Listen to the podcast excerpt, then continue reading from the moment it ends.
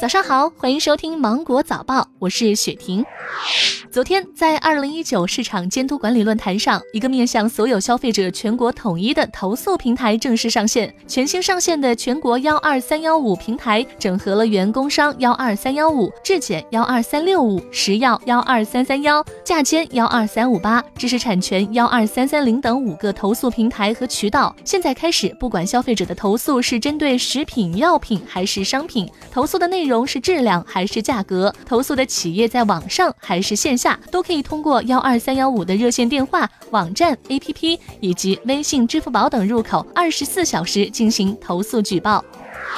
近日，中国药科大学在学生宿舍大门口、图书馆、实验楼等场所安装了人脸识别门禁，可以实现一秒刷脸进校。学校在两间教室试点安装的人脸识别系统，除了能自动识别学生的出勤情况外，还能够实现对学生课堂听讲情况的全程监控。学生课堂上是否抬头低头，低头是否在玩手机，是否闭眼打瞌睡，都逃不过人脸识别系统的法眼。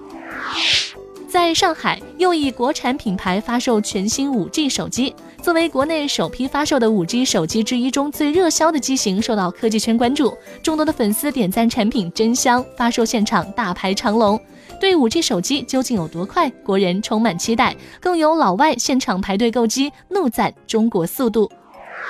近日，河南商丘某幼儿园教师让三名学生做八十个下蹲和八十个蛙跳，被学生家长质疑变相体罚。幼儿园负责人反驳，这不是体罚，而是对孩子进行体能训练。园方称，这几个孩子呀精力旺盛，上课时间无法安静听课，午睡时间影响其他学生，幼儿园便通过体能训练令他们安静下来。目前，园方已主动报警，警方正介入调查。